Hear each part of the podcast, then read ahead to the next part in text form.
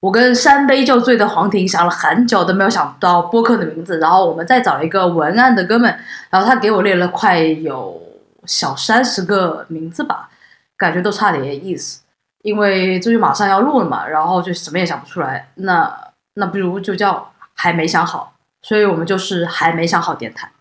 然后我们想的第一期的话，就跟黄婷聊一下，就是说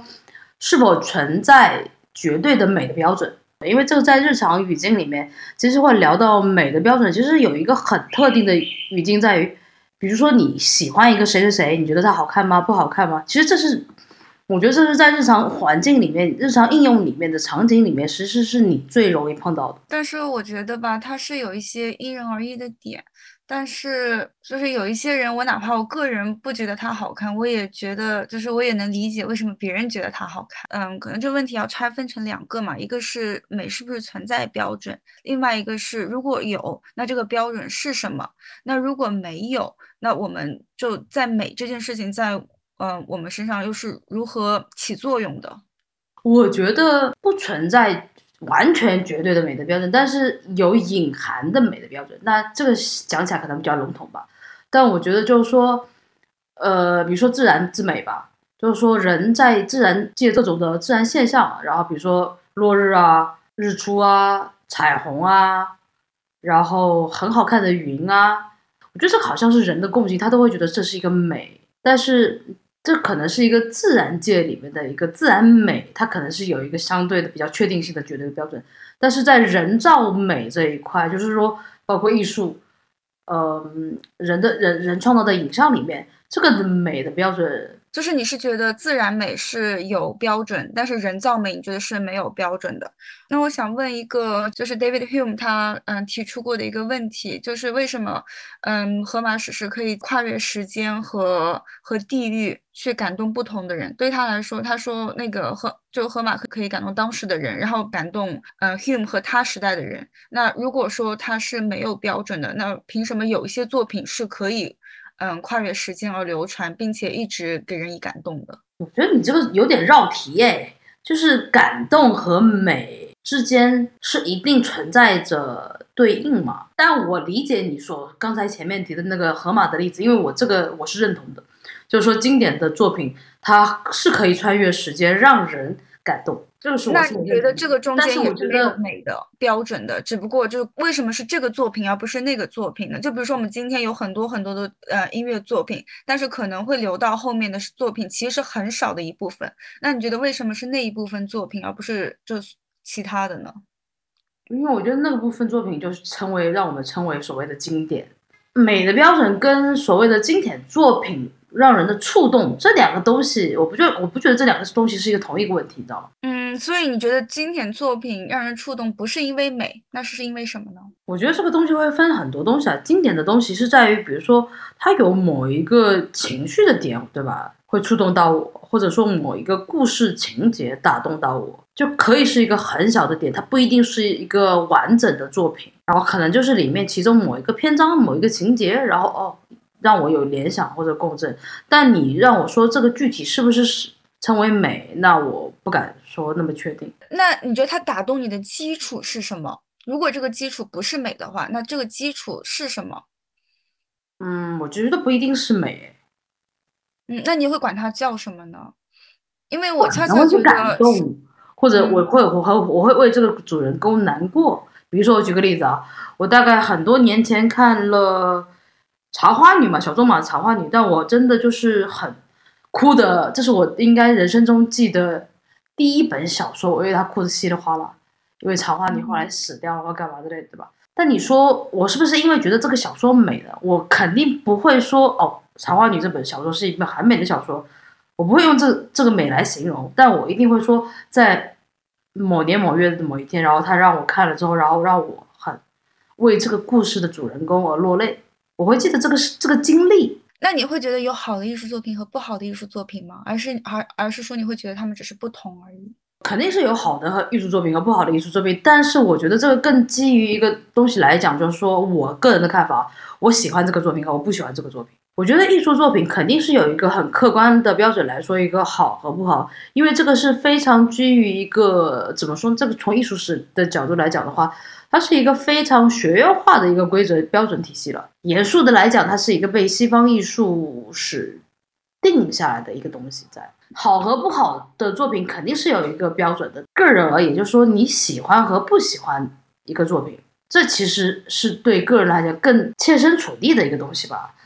我觉得好和不好作品，就是可以从一个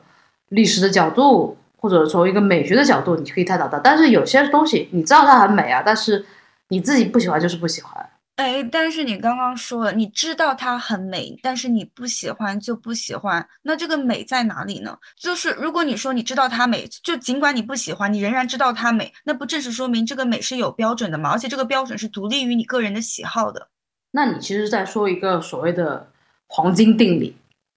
那也就其实还是回到我们刚才讲的，就是说所谓的自然之美，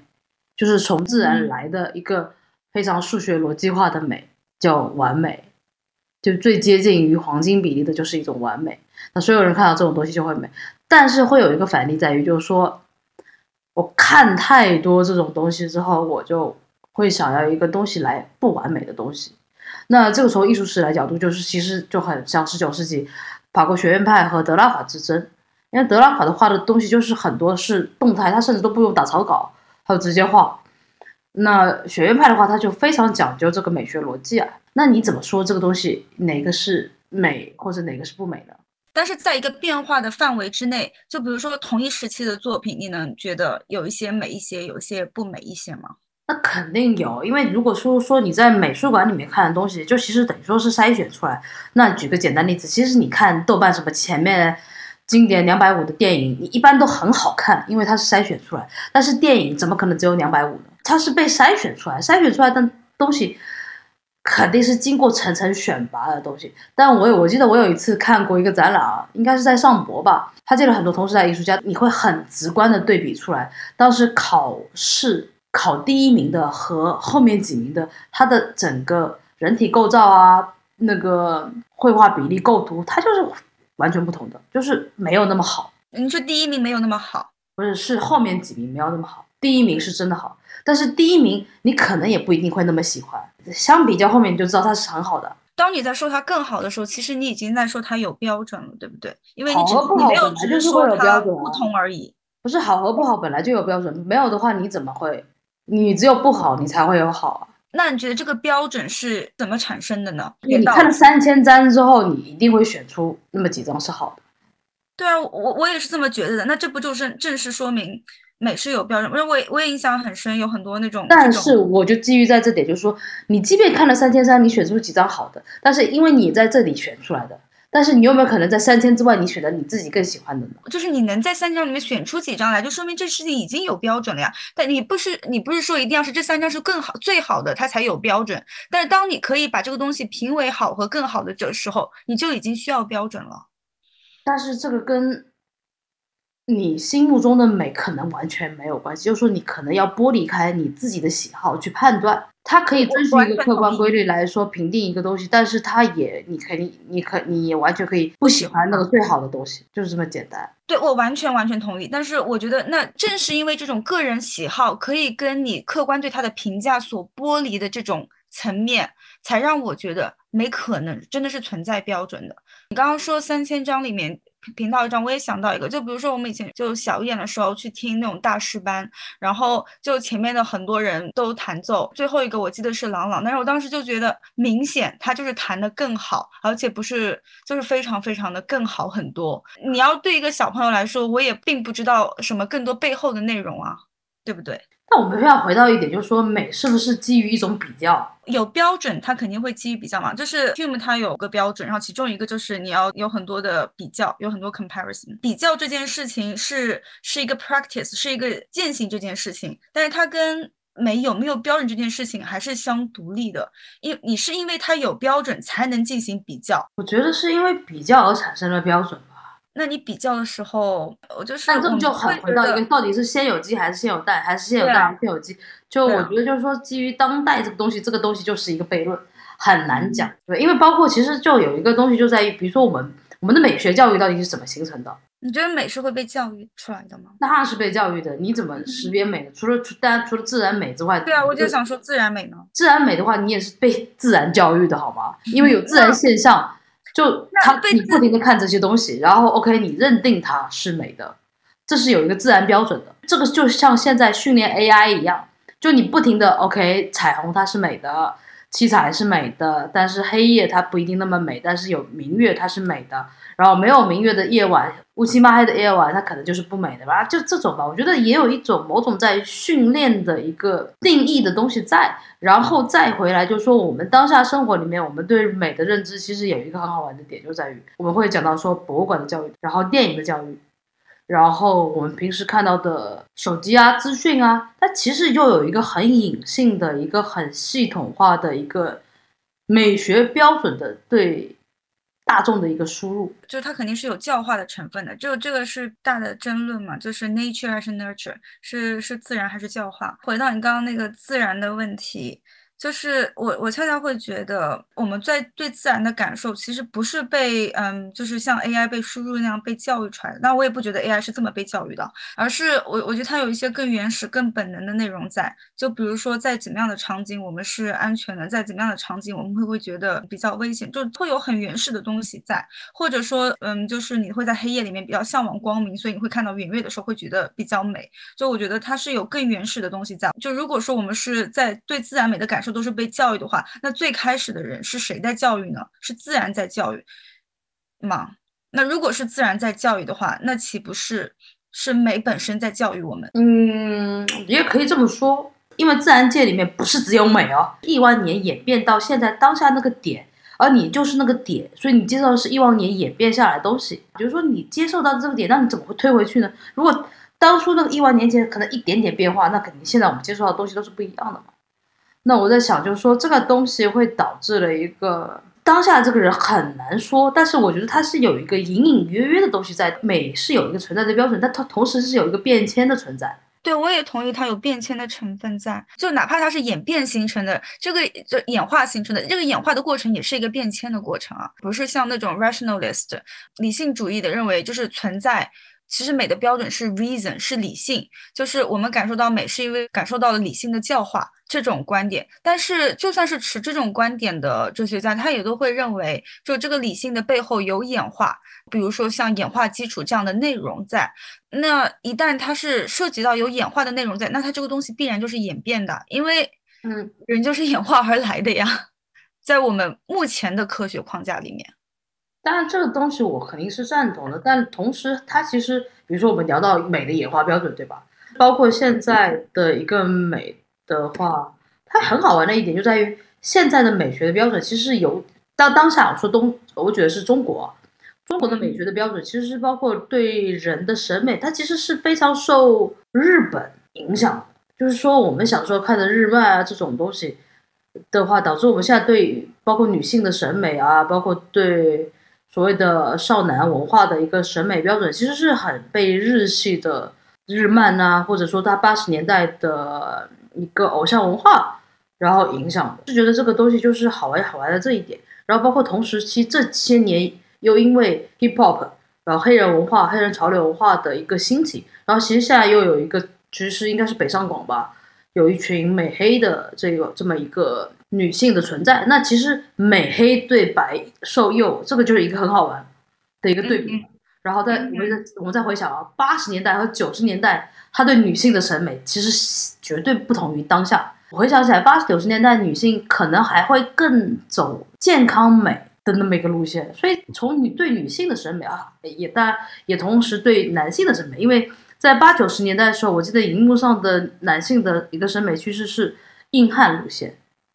所以到现在的一个小鲜肉路线来讲的话，其实这两个两条线你去看一下，其实是非常有趣的一个变化，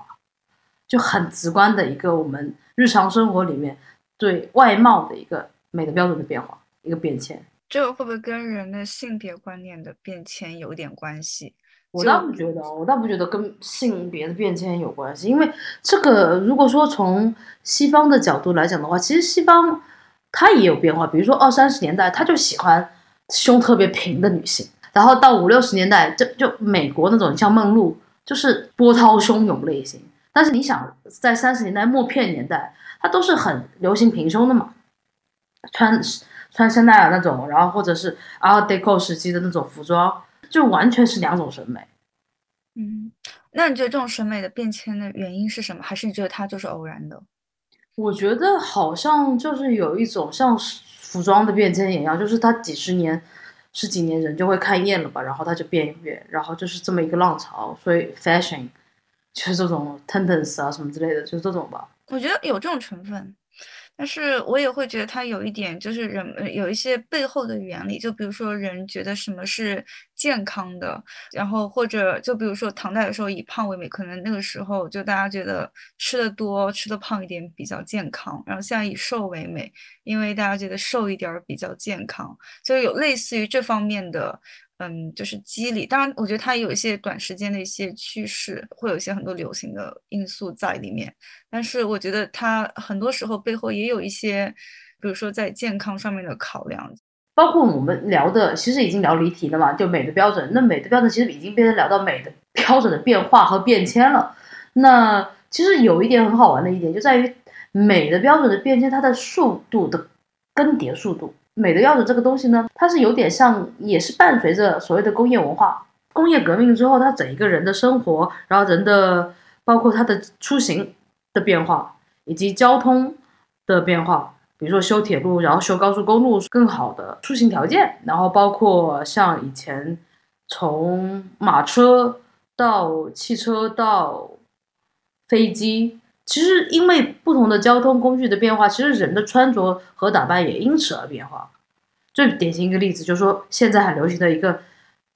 飞行师那个造型的眼镜，那其实就是从早期的一个飞行员，然后这种慢慢变化来的嘛。如果回到古代，根本就不可能有这种东西，对不对？它是因为某种生产工具或者交通工具产生，然后导致的。而且，因为生产工具和交通工具以及我们生活的变化之后，它导致了人的。活动半径变大，然后人的交流速度变快，然后再加上媒体，比如说报纸的出现、电视的出现，然后再到网络，再到社交网络，那所有的速度更迭就会非常非常非常非常快，然后美的变迁的标准也会非常非常快，可能就是五十年一变，那后来变成三十年，到后面变成十年，然后比如说六十年代、五十年代、七十年代，对吧？那再到现在，social media 可能。五年、三年，然后甚至一年，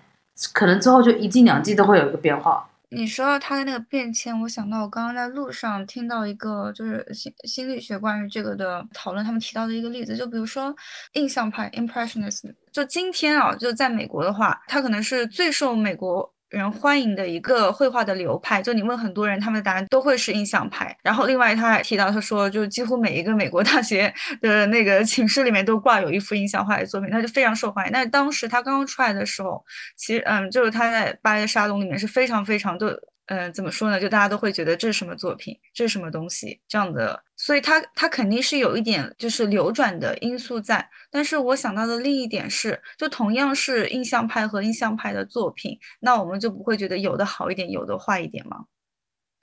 等一下，我先回答你这个问题啊。嗯哼。呃，所谓的印象派有没有好的和坏的作品？那肯定是有的。嗯哼。那回到前面这一个，为什么说美国那么喜欢印象派，对吧？那其实又回到一个很好玩的故事，就是说法国是有一个传统，就是法国他对自己自己民族文化的这东西的接受度以及反应度总是慢一拍，他没有接受那么快。然后再加上，其实现在很少，包括其实国内啊，会很少提到所谓的沙龙，因为十九世纪的沙龙和当下你去看美术馆和画廊的东西是不一样的，因为他当时的沙龙其实是，嗯，一个类似于一个芭蕾，一个皇宫那种。那种一个长廊吧，然后里面呢可能就是摆满了，它它的画的间距可能没有你想象的像美术馆一样，OK，一张画旁边隔个三米有一张画，可能旁边就是那么一张画，铺天盖地摆那么满的那种，然后一个展示，然后当时也是，呃，可以面向公众的，就是你，比如说你当时在巴黎，然后你买个票你就可以去参观。当时呢，为什么会有这么一个说看不懂或干嘛之类？你要想到。可能是为了营销，嗯哼，就是为了让这么些画家出名，然后营销。因为法国是一个很有趣的民族，他很喜欢闹腾，就说产生争议，然后各种大家吵吵吵、闹闹闹，然后可以街头小报有的报，然后他新他的新闻销量卖得更好，然后好了吧，就有争议之后，他沙龙的门票就卖得更好了，就他有这么一个机制在，但这个东西是在于很少有人会愿意真的提出来，但是这个是绝对是有可能在的。当时他的画作没有那么贵啊，那没有那么贵的话，那你想想看，美国或者俄罗斯，他买这些东西的话，你买得起啊，而且可以买一下子买的量很多啊。然后当一个艺术家他的销量特别好的时候，他就很容易水涨船高，然后它价格就上去了。然后呢那你这个就是等于说是马太效应，引申回来，其实就像现在的艺术品市场一样，它其实变成了一种资本性的运作。那你想，如果说美国那么大的一个国家，它有这个体量，它买了那么多，它肯定会让它变得越来越越值钱。当然，当然，当然，回到后面一点，就是说，印象派它确实有一个很有趣的点，就在于印象派它描绘的就是自然美。嗯哼。所以，当我们就即便我们都不懂画，但我们看到所谓的印象派描绘的那些东西，自然风光。时候，我们就很直观的会觉得很好看，你不会有任何排斥。它描绘的东西，比如说自然风光、人物场景，你是不需要用很多大量历史背景，你就能直接懂的。就是你刚刚提到他那个地域上的差别，其实他他那个提到那个倒主要主要是为了说明时间跨度上的差别，因为只是因为刚好那两个人聊的人是美国人，然后印象派是诞生于法国，才会有一个地域上的差别。但他想说的是，因为今天的法国对印象派的接受也非接受度也非常的高，嗯，他主要想说的是为什么在当初这么有争议的作品，在今天却非常受欢迎？那很正常，那很正常。因为因为价格高啊，人人都喜欢价格高的东西啊。因为这个有一个大价格高的原因是什么呢？是完全随机的嘛？就是你刚刚说很多资本的运作，其实我很同意这个，我也很知道这个里面有很多这方面的因素在。但是这个就有点像股票市场，其实股票市场有很多东西被操纵，但是不代表说最后一个最那个市值非常高的公司是一点，比如说你横跨二十年一个高市值的公司，它没有任何的内容，我觉得你这样要如果是因为这样的话，我是不太相信的。就我知道它有很多的操作，很多的波动都是操。操作出来的，但是你要在股市里面一直可以保持很高的市值，你的公司没有内容，我觉得我也不太能相信。第一，因为印象派它主要描绘的是自然美，自然美是最容易被大众接受的，因为你不需要很强大的艺术史背景，或者说你对宗教文化、西方历史，它的比如说古希腊历史、古典绘画的了解，因为很多包括到同时间的绘画里面，他画的是历史画幅啊。然后它里面画的是什么？古希腊古典故事。然后德拉垮他描绘了一些，比如说历史画卷，或者说是描绘了阿拉伯文化的一些日常生活。你印象派你完全不需要这些东西，比如说它门槛特别低，你就完全可以直观的蛮美。当然，同样的是，它也是美的，它确实是美的，对不对？这点是毋庸置疑的。它就像一个蓝筹股一样，很多人愿意接盘，那它自然会越来越高啊。美国人让它价格变高之后，俄罗斯人让它价格变高之后，后面是谁接？是经济发展好的时候，是日本人去买。日本人后面是谁呢？日本人后面是中国人去买啊。你要把这个整个时间线你给捋齐了，你就知道了。反推回来，那确实因为印象派门槛特别低，然后它没有让你阻挡，就是说它是一个好作品，一个好作品的。当然回归到它的标准，就是它没有任何门槛，它不会给你设定门槛。就你不需要了解它的背景，你看它你就知道它是很美的东西，就这么简单嘛。所以它可以一直往上面走啊，就是一个好的产品啊。就它首先是一个门槛非常低的流派吧，这个我也同意。我 比较想说的一点是，其实很多很多的流派，嗯，它都有一个，就是它在刚刚被推出来的时候，都会经历那种非常不受欢迎的。嗯，时间就比如说那个特拉 Stravin，嗯，Stravinsky 的《春之祭》，它推出来的时候也非常不受欢迎。就是我觉得这个其实，嗯，就是在每一个流派在新出来的时候，它都会颠覆一点人们对原有这个艺术门类的想象，所以就它都会有一点不能被接受。你要把他的画作，比如说像印象派，他画的那么不清晰，对不对？现在看他那个点。然后你要想，当时流行的是什么？是巴比松，然后写实画派，它的画笔是非常非常细腻的。然后你在一个非常非常细腻写实的里面，突然来了一个那么一对比的吧？那它的革命性绝对在的。对啊，我我觉得它是有革命性啊。我想说的只是，就是艺术流派的更迭，不能证明美就没有标准。是，就是因为它的革命性在得这是两，个事所以情。因为革命性在，所以人们要接触它的时间要久一点。嗯，我同意，我完全嗯同意。但我我仍然觉得这个不是一个嗯挑战美有没有标准的一个根本性的论点。在一个新的艺术形式出现的时候，它肯定就它被到它被接受，肯定有一点时间。但是你同同样的同一个艺术流派里的作品，你仍然可以看出有一些更好一点，有一些更差一点，那就说明它它就是有一点标准的，对不对？哦、这个真的是涉及黄金比例的这种类型的，因为有些东西好和坏，唉，真的是因为它比例画的没有那么好。那这个是历史画幅里面如果涉及人物啊，因为我觉得我觉得印象派里面就不太涉及所谓的比例，我看到它我就觉得很美好的一个东西，会让我联想到很多自然啊、阳光啊，因为它的主题很轻盈，嗯就相比较同时期它的别的东西，你现在去奥赛，其实我觉得很建议大家去奥赛的原因，就是因为你进去之后你就很明白，因为它有很多很多流派不同啊，然后差不多同一时期的作品在里面，你一下子就可以直接感受到为什么。不懂嗯，对，我特别喜欢奥赛，我可以在里面待一整天。对啊，而且它是非常适合待一天的，就它刚刚好，很累，很累，非常刚刚好。你去蓬皮杜吧，待个待个半天就很累了。去罗浮卢浮宫，我觉得待一个星待一个星期或者一个月，我觉得每天都会很累，太多了。嗯，我觉得奥赛的那个量我比较喜欢，就是对像卢浮宫都已经有点让我没有兴趣再逛下去了。卢浮宫，我记得我之前搞，真的每周都去，但是我好累好累，就是到后面我觉得好多天都没有去了。对，我觉得完全不一样。你当你这个美的标准，你知道你从奥赛拿到蓬皮杜，你看当代的美，那你就其实就已经有很多疑问了。其实我真的觉得，就是比如说到立体主义，其实有多少人会很喜欢？就我以前其实对毕加索一直都比较无感，然后我也看，就也去就很多地方看他的那种，就他那种嗯博物馆还蛮多的，各地都有，西班牙有也有，然后法国南部也有一个，我都去看了一下，我一直都对它挺无感的。但是有一次我我在伦敦的一个嗯有点像是那种 art fair，就其实是那种你去那边买画的那种地方，然后看到了一幅毕加索画的给一个人的画像，然后当时就觉得非常非常的好看。然后，然后后来我再去看他其他的作品，我才慢慢的有点，就那也有可能是因为我心理上已经跟他亲近一点了，然后我对他没有那种抗拒的感觉，我才会对，然后觉得就很多作品我还我都还会比较喜欢。你看你自己的美的标准都在变化了吧？嗯，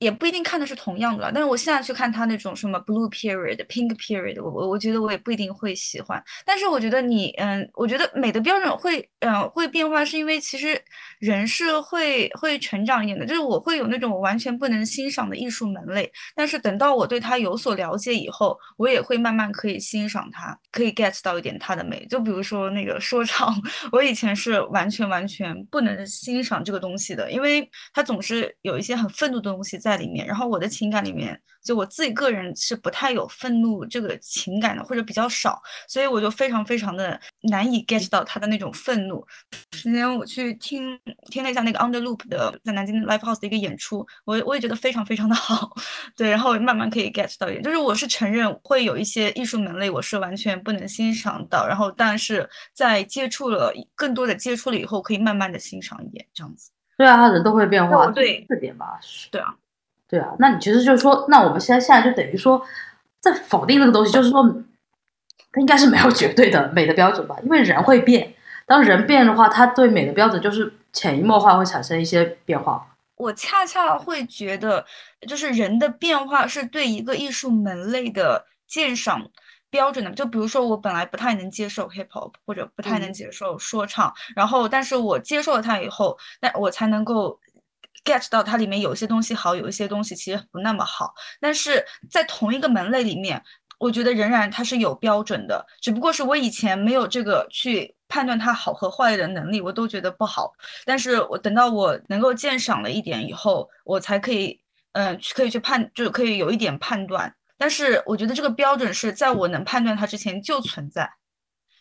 这肯定啊，这肯定啊。嗯然后我是觉得，因为我我其实跟你一样，我对 hip hop 文化我也是有一种排斥。也不是天然的排斥，就是我觉得它的旋律是很好的，但是呢，因为我其实我是一个听歌我不太看歌词的人，我喜欢听旋律。但，这个肯定会被很多专业音乐人给嫌弃，因为我之前有跟朋友聊过，反正就是我是一个很初级的听众吧，反正我是这么觉得。但是我觉得，我觉得很正常，因为我我我比听的最多就是那种电子啊、氛围啊，都没有什么歌词。Hip Hop 文化里面不是它的歌词其实是一个很重要的东西，对吧？是一个很重要的一个表达。对的，对的，对的。对的，是吧？是。然后你是因为这个没有那么喜欢，因为里面有愤怒的东西。然后我是因为我根本就不看歌词。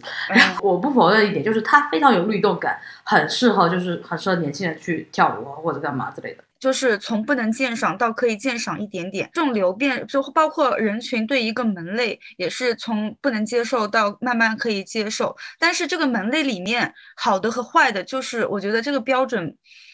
就一直都在那里，肯定在，因为它会就是有个商业导向在。好的东西，我我真的觉得就是特别好的东西，它一定会很大卖。对啊，但是嗯，我觉得这个不是因为它有商业导向在它就好，而是因为它好，所以有人才愿意出高价买它呀。当然，它肯定会有一些操作的问题在。对，但其实就回到我们原来说的那个印象派，你说为什么 OK 美国那边它的价格它现在还是很贵，对不对？好的印象派的东西。它在对啊，就是这样子里面拍卖里面还是很好，那就是因为它是一个非常非常好的产品。对啊，那其实其实你回到现在，其实你看，那我们现在听到的听到的古典音乐，听巴赫或者说听贝多芬，那你想同时期做古典音乐的音乐家其实很多啊，但因为他们的作品足够好，就变成经典了嘛。那包括 hip hop 音乐或者这些东西，都是因为离我们当现当代其实更近，那它有很多东西它没有筛选好。那可能再过个几十年，那 hip hop 也变成一个所谓的经典 hip hop，那它就有一些很经典的曲目啊，就还是会流传。那其实是回到你听摇滚，那刚开始听你肯定还是被介绍，然后可以听 Beatles，嗯哼，那你对你对吧？还是会一样。那你 Beatles 的话，它确实它的好作品是好，真的还是好，真的好，特别适合起床听。对，那还是很好，没办法，就是这样啊，就是好的，包包括好的爵士乐。它还是真的很好，就是关键时刻我听听爵士乐，我就哦好舒服，就想躺下来，就什么事情也不干，嗯，喝个小酒，然后就在那里听，那就是因为它很好。嗯，哎，你刚刚说到爵士，就是爵士也是以前一个我不太就是不太能接受的一个门类，所以我老觉得我听到爵士，我都觉得我在咖啡馆我要睡着了，哦，可喜欢听了，因为就是爵士有一个能量，就是它真的很 chill。嗯嗯，对，但是我后来听到一些 alternative jazz，就是它里面加入很多很多，嗯，就是就其实跟我平时听的电子乐有很多共通因素的爵士，以后我慢慢的就可以 get 到一点它的美。所以其实等于说是你自己有一个，它对我来说是有一个怎么说呢？有一个接受的过程，然后这个接受的过程中间有一个媒介，这个媒介就是我已经比较熟悉的东西。你自己的审美里面是有一套逻辑和系统的，嗯，或者说就是每个人都会对一定的东西有一定的鉴赏能力，然后你基于在这个方面的鉴赏能力，你可能慢慢的可以触及到别，可能最开始就是人类对自然的鉴赏能力，然后人类对自然的鉴赏能力慢慢的扩展到了其他的方面吧。嗯，哎，突然让我想到一点，没有，突然让我想到一点，所谓的。所谓的音乐的来源，因为我之前是看到哪一本书里面，就是有有讲到，就是说《易经》吧，好像说是他们说是插那个竹管，就是那个乐器那个来源嘛，就竹声什么之类的，是插到地里面，然后地的就像惊蛰，然后砰，地里面发出了一些雷雷响，然后从地底面来的声音，就是那种共振。然后可能我觉得有些时候你对美的真的就是来源于自然整个系统对于你的一个系统的导引吧。对啊，我会觉得很多的美有自然的因素在那里，所以就有一种万变不离其宗的感觉。我觉得会有，我觉得它也有很多就是文化的因素在里面，但是我觉得它肯定也有很多自然的因素在里面。嗯，对，我们就达成了共识了，对吧？